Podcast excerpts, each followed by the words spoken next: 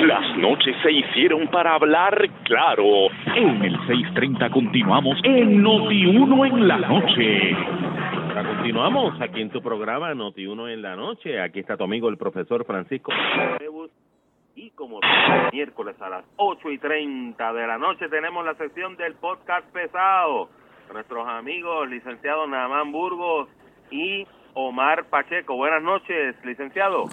Buenas noches, profesor. Buenas noches a los muchachos en los controles. Buenas noches a todos los amigos y amigas que nos sintonizan aquí en Noti1 en la noche. Y siempre agradecido y privilegiado, profesor, por la oportunidad que ustedes allá en Noti1 nos dan para aquí estar siempre en Noti1 en la noche, todos los miércoles a las 8 y media de la noche. El privilegio es nuestro de que ustedes estén con nosotros. Buenas noches, Omar. Buenas noches, profe. Buenas noches, Namán. Y buenas noches a todos tus radio escucha, Pueblo Soberano. Gracias, gracias, mil. Este, Omar, Omar, eh, podcast pesado está, pero al palo a través de las redes. ¿Cómo, cómo pueden contactarle? ¿Cómo pueden este, unirse al podcast pesado a través de las redes? De verdad que, que, gracias a Dios, gracias a todas esas personas que, que nos escuchan, nos apoyan. Eh, seguimos creciendo, seguimos mejorando, vienen vienen cosas nuevas, eh, estudio nuevo, bueno, viene, viene toda la chulería, toda la chulería mejorando la mejorando la producción sin presupuesto. Así que no para encima el podcast. Ah, sin budget. el podcast pesado, Facebook, Twitter, Instagram, YouTube, eh, nuestras plataformas de podcast donde nos pueden escuchar, ahí están todos nuestros episodios. Eh, son las aplicaciones de Podbean y Spotify. Ya saben, el podcast pesado, eh, nos consiguen todas las redes sociales y todos los miércoles aquí en Noti1 en la noche. Excelente, excelente. Bueno, vamos por aquí rapidito a analizar desde la perspectiva pesada de nuestros hermanos, ¿verdad? Situaciones y titulares que han estado pasando desde la semana pasada hasta ahora, porque tenemos la oportunidad de conversar una vez a la semana. Así que una de las cositas que surgió fue el allanamiento, ¿verdad? Este que le dieron a allá en, en Mayagüez, no solo en la alcaldía, sino en una residencia también este eh, privada.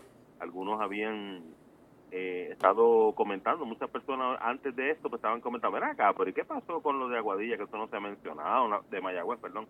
No, no ha pasado más nada, no, no se ha estado mencionando. Pues miren, se dio ese asunto del allanamiento y entonces pues por ahí pues siguen este eh, saliendo y comentándose diferentes asuntos. Básicamente, las expresiones por parte del liderato del Partido Popular indican que hasta el momento lo que se señala son cuestiones administrativas y no se ve nada de corrupción al respecto. Este, pero vamos entonces ahora con la opinión que a nosotros de verdad nos interesa, que es la de los compañeros pesados, Namán Burgos y Omar Pacheco. Omar, Omar turno de privilegio para ti primero. Adelante, Omar. Eh, gracias, colega. Eh, bien, lo resumiste, Francisco. Este, como saben, hace un tiempito los federales intervinieron con una corporación municipal eh, por, pues, un alegado malversación de fondos y, corrupción.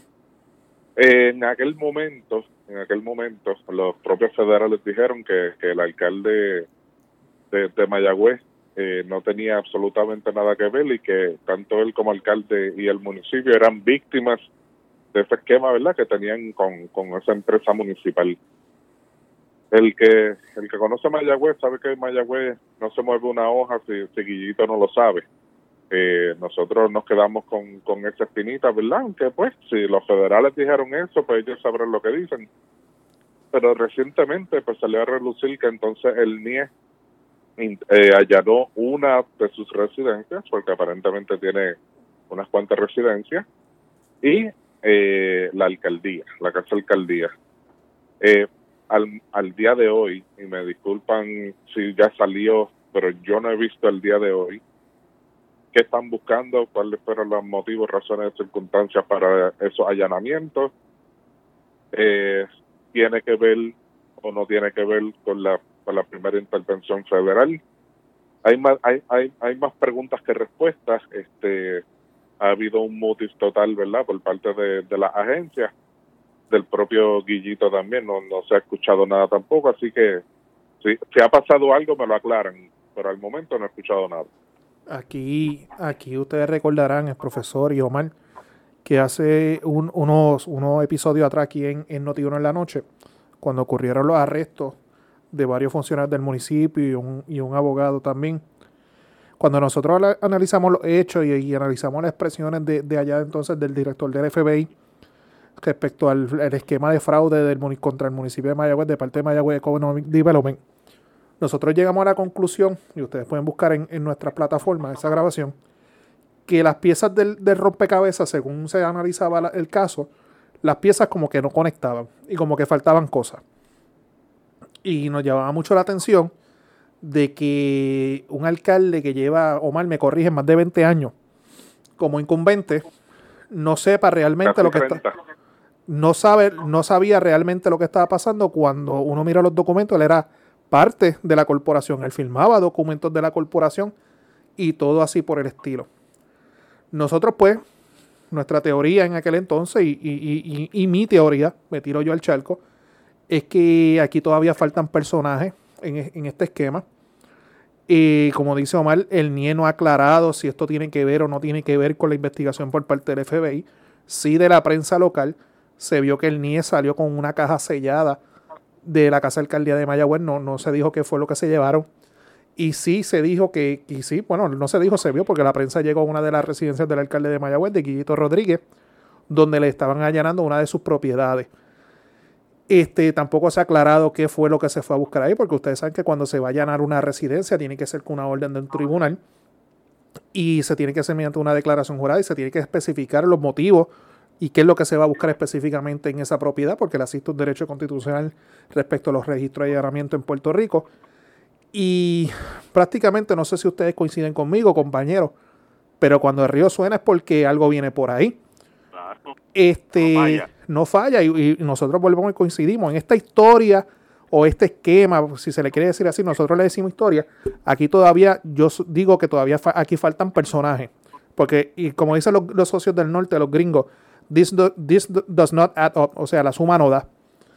Este, por parte del liderato del Partido Popular Democrático, pues me preocupa porque cuando uno señala para el otro bando a criticar y a fiscalizar y a exigir renuncias, yo entiendo que antes de tú hacer eso, tú también te tienes que aplicar las reglas en tu propia casa. Porque entonces, ¿con qué moral tú lo puedes hacer en el lado de allá?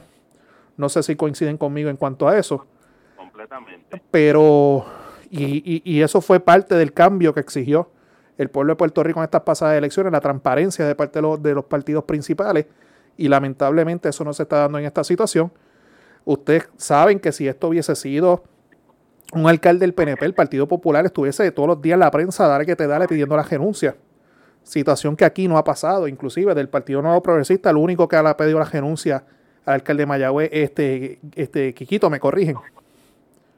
Quiquito. El único. Me parece que sí. Que también me, sorprende eso, que, que, del PNP también está Mutis en eso. Pues, ¿Habrá también PNP envuelto en ese esquema? Solamente el tiempo lo dirá, pero... Es que, es que no, no pueden disparar porque tienen, tienen el de Cataño. tienen el de Cataño, tantos cortados con la misma tijera, lamentablemente. bueno, como las noches se hicieron para hablar claro, ¿verdad? Y aquí le dejamos caer todo el peso en esta sección, pues definitivamente... Y, y, y, profesor, una cosa es que digan que, que te están investigando, pero otra cosa es que se metan a tu casa. Ya eso son consecuencias mayores, ¿me entiendes? Sí, no, que mira, que dijeron, que llamaron, que están preguntando. No es lo mismo a, hey, abre la puerta, Departamento de Justicia. O sea, está un poquito, está un poquito intenso el asunto y sobre todo, este, esta parte, ¿verdad? Que como les mencionaba, se indica y se dice, no, todo esto es administrativo, ahí no, ahí la víctima ha sido el municipio, tú sabes. O sea, yo no tengo los datos a la mano para prejuzgar, definitivamente. Eh, pero, ¿cuántos años lleva Guillito ya? ¿28 como alcalde? Omar, ¿tú, tú sabes de por allá? ¿Te jangueabas por allá tu tiempo? Por ahí, ¿verdad? Sí, sí, más o menos 28 años, sí. 28 o sea, yo, creo, yo creo que este yo creo que este es su séptimo cuatrenio, si, si mal no recuerdo. que, que sería así, para 28. Vamos a ver, vamos a ver entonces. No, y, en su momento vamos a analizar las consecuencias políticas en cuanto a esto, porque dudo mucho que, que, que, corra el alcalde incumbente nuevamente. Mm. Lo dudo. Tú lo ¿verdad? Pues hay, que, hay que ver sus números electorales, los últimos cuatro años han ido en decadencia. Ah. primero, hay que, primero hay que ver si llega a las próximas elecciones. Ahí, pues eso, eso es lo que te iba a mencionar. Este, Las noches se hicieron para hablar claro. Para hablar claro, completamente. Ay, mi madre. Bueno, este, hablando claro, llegó el gobernador, ¿verdad? Terminó su vacación el pasado domingo. Llega y comienza a trabajar principalmente con el asunto eh, del COVID aquí en, en Puerto Rico. Eh, el alza, ¿verdad?, que se ha estado eh, registrando tanto en contagios como en hospitalizaciones. Y entonces tiene una nueva ordenanza ejecutiva eh, a los efectos de que, entre otras cosas, primero el Departamento de Salud en el día de ayer, una orden. Todo lugar cerrado, una vez más, tienen que volver a utilizar este, mascarillas en lugares cerrados si no habrá multas de 100 dólares para los eh, individuos particulares y hasta de 500 dólares para los negocios.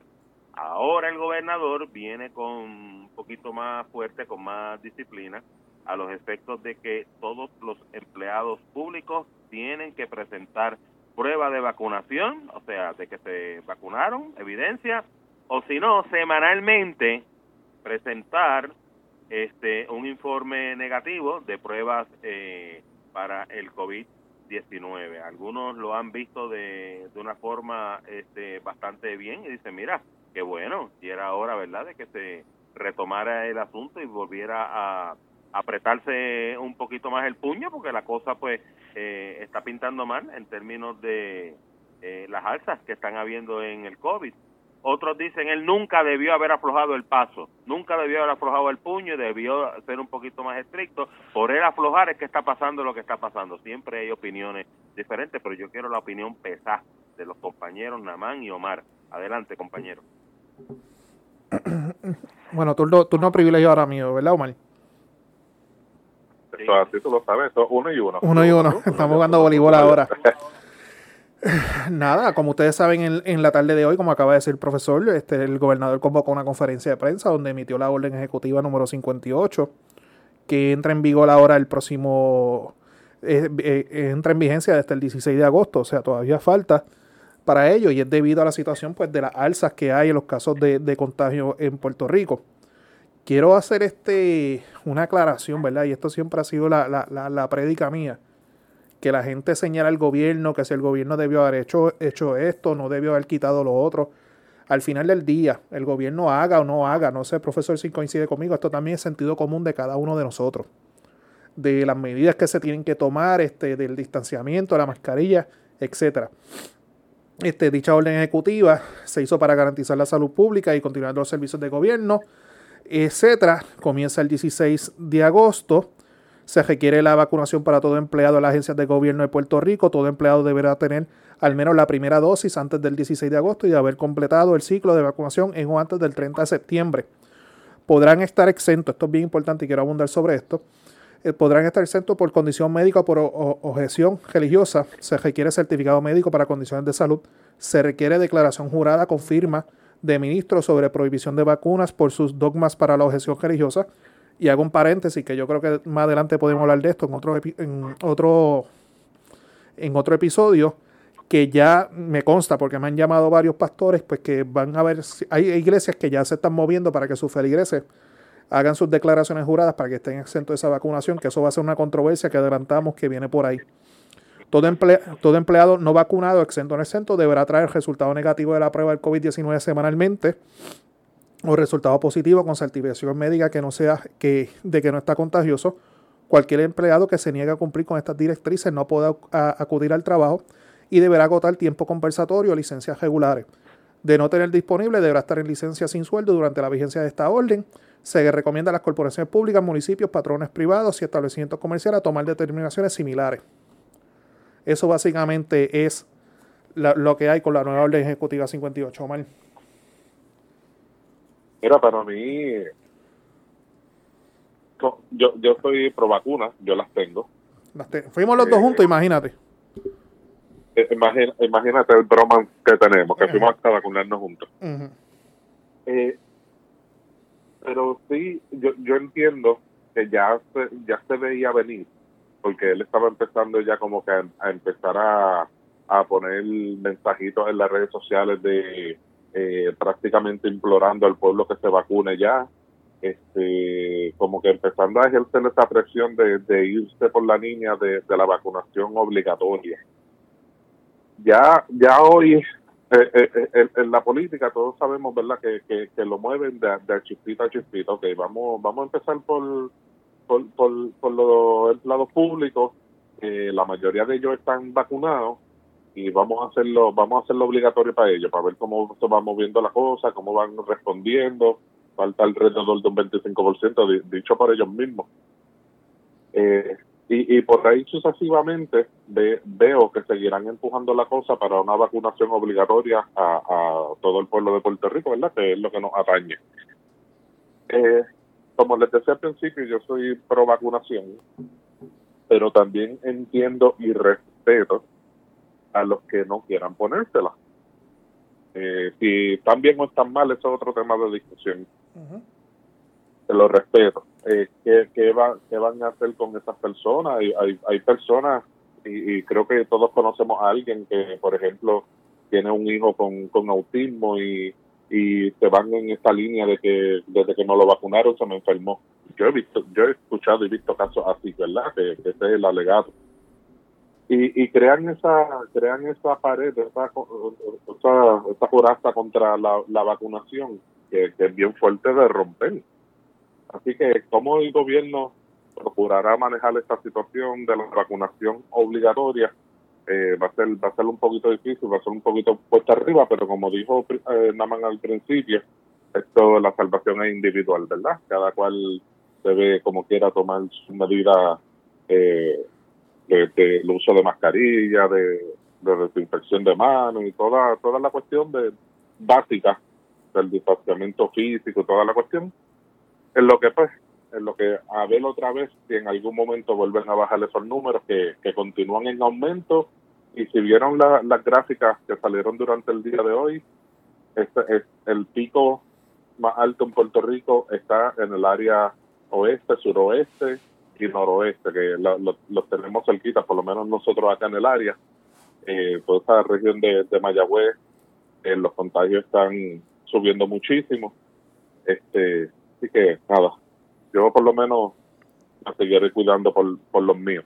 Este, ya, mismo está el comienzo de clase. Sí, ah, eh, coincido, coincido completamente con las palabras de Omar. Hay que estar bien pendiente de lo que acabo de decir sobre ciertas iglesias, líderes religiosos, pues que ya se están moviendo y se están comunicando con notarios para hacer las declaraciones juradas de, de, la excepción de la vacuna. Eso viene por ahí.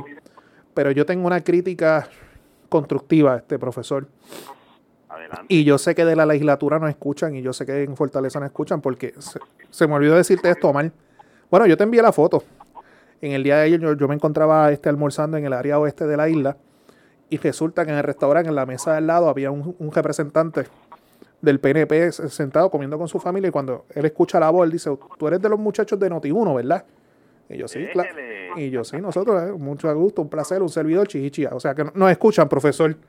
Nos escuchan. Claro que sí. Yo, tengo, yo, tengo una preocupación y es algo lógico. Y es que cuando las personas son vacunadas, nosotros se nos dan una, se nos da la famosa tarjetita que si lees la orden nueva ejecutiva, te exige que andes con ella y le enseñes en lugares públicos y privados de que estás vacunado. La situación que estamos teniendo, ¿verdad? Y, esto lo hago a modo de, de, que me orienten o que se pueda hacer es cómo se puede llevar un registro de que esa persona realmente se vacunó o no se vacunó. Y me explico. Lo que hemos sido vacunados, literalmente esa tarjetita, un canto de cartón, que fácilmente usted puede poner en Google la imagen y te la, puede imprimir a una computadora y lo puede inclusive imprimir a una tarjeta que, que cualquiera que pueda hacerlo lo puede alterar. Que no existe un mecanismo, ¿verdad? Me corrigen si me estoy equivocando.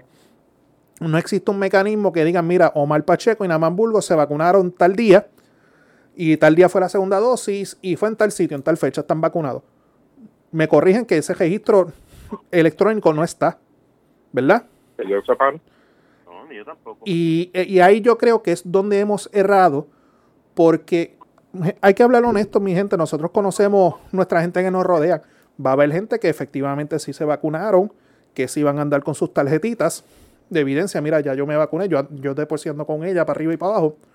Pero va a haber gente que no se han vacunado y van y, y, y, y consiguen la tarjeta por ahí y la fabrican. O sea, creo que debe haber un registro que el gobernador se siente con su equipo de trabajo y diga, mira, tenemos que hacer un registro, obviamente confidencial, donde las autoridades puedan corroborar de que efectivamente Omar Pacheco, Omar Burgos, Francisco Pavón Febo están debidamente vacunados y pueden estar en tal sitio. Pero mientras no se, no se resuelva ese problema, vamos a seguir con el dimirete, que si hay que vacunar, no hay que vacunar, cuando realmente no sabemos quiénes son los que están vacunados y quiénes no. ¿Verdad? No, no sé si me siguen la lógica. Sí, claro, por supuesto. Eso no hay la menor duda. Hasta, la, hasta las tarjetas, eso ustedes saben que las estaban vendiendo por ahí. Sí. El boricua es creativo. Completamente.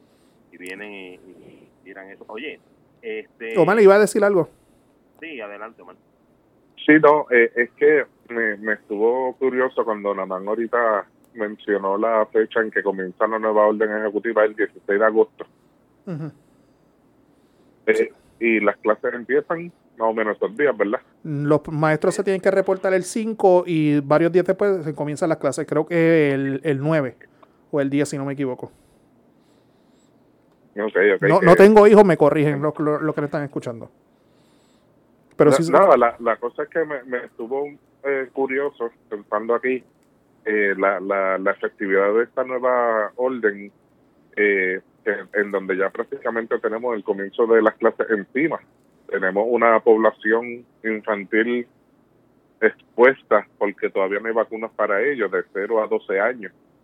Este no no no sé qué va a pasar, no sé ahora si, si con estas restricciones volverán a la escuela, no volverán.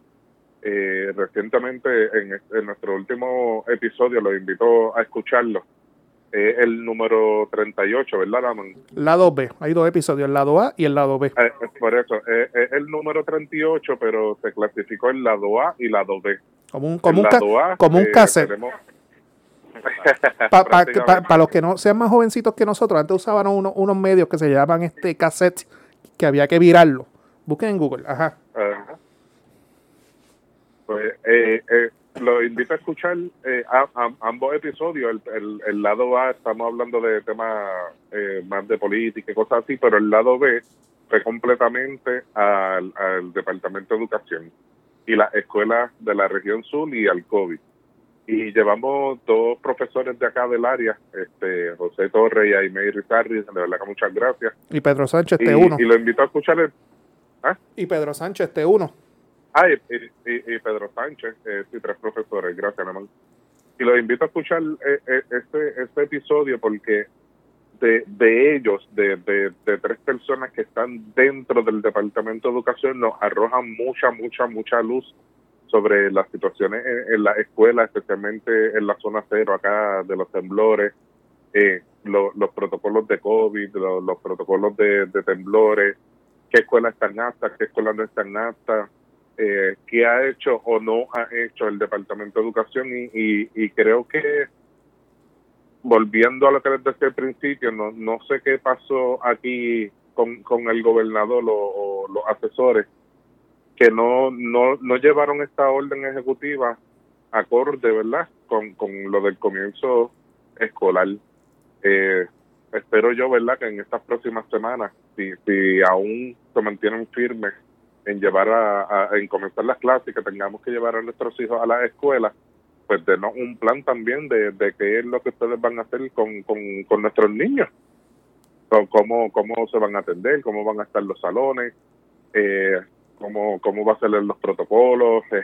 Bueno, son tantas y tantas las preguntas que yo sé que tiene nuestra, nuestra audiencia, especialmente los que son padres o abuelitos, ¿verdad? O que tengan niños encargados en la escuela ¿Qué vamos a hacer, gobernador? Necesitamos saber qué va a suceder con nuestra escuela y nuestros niños con los temblores, por los temblores en la zona cero y en todo Puerto Rico por el COVID. Aquí nos indican las clases efectivamente empiezan el 16. Ya 16 de ahora. Y, y, y, y paréntesis, ayer salió un comunicado del ingeniero Juan Alicea Flores, que era el, el presidente de, de, del Colegio de, de, Ingenieros y Agrimensores de Puerto Rico, que reitero y me uno a las palabras de Omar, escuchen ese episodio, el 038, en nuestra plataforma en Spotify y en Podbean. Si no saben buscarlo, entran a nuestra página en Facebook, el podcast pesado, y pueden escuchar el episodio ahí por las preocupaciones que tienen estos educadores respecto a las instalaciones educativas que se van a hacer en el área sur. Ayer salió un comunicado de parte del Colegio de, Ingenieros donde ellos recomiendan aplazar el inicio de clases acá en la zona sur, o sea, en la zona cero, como se le ha dicho, debido a que las instalaciones, las edificaciones donde se van a estar haciendo la, se van a estar llevando a cabo las clases, al día de hoy no están certificadas como tal. Y es una situación, pues, como dije ahorita, yo sé que el gobierno central escucha el Notiuno mucho y mucho de este programa, pero la educación de nuestro país es la mejor inversión que nosotros podemos hacer y muy lamentablemente en, acá en el área azul, pues, se nos ha dado de codo y se ha olvidado de nosotros. Lamentable este asunto, definitivamente por demás y esperemos que se le, como decimos en la calle, ¿verdad? Se le meta mano lo antes posible porque como bien indican, no hay... Eh, nada mejor en lo que se puede invertir que no sea la educación. Mis hermanos, definitivamente, una vez más, extremadamente agradecidos por haber estar compartiendo con nuestro público somerano en esta sección de el podcast pesado. Dios mediante, y si está todo bien, nos escucharemos el próximo miércoles aquí en su sección. Una vez más, invitamos a nuestro querido público soberano a que les busquen a través de las redes y bajen estos podcasts y escuchen lo que se lo van a gozar como no tienen idea. Gracias, Namán y Omar. Gracias a ti, profesor. Nos vemos la próxima, Omar. Te me cuida.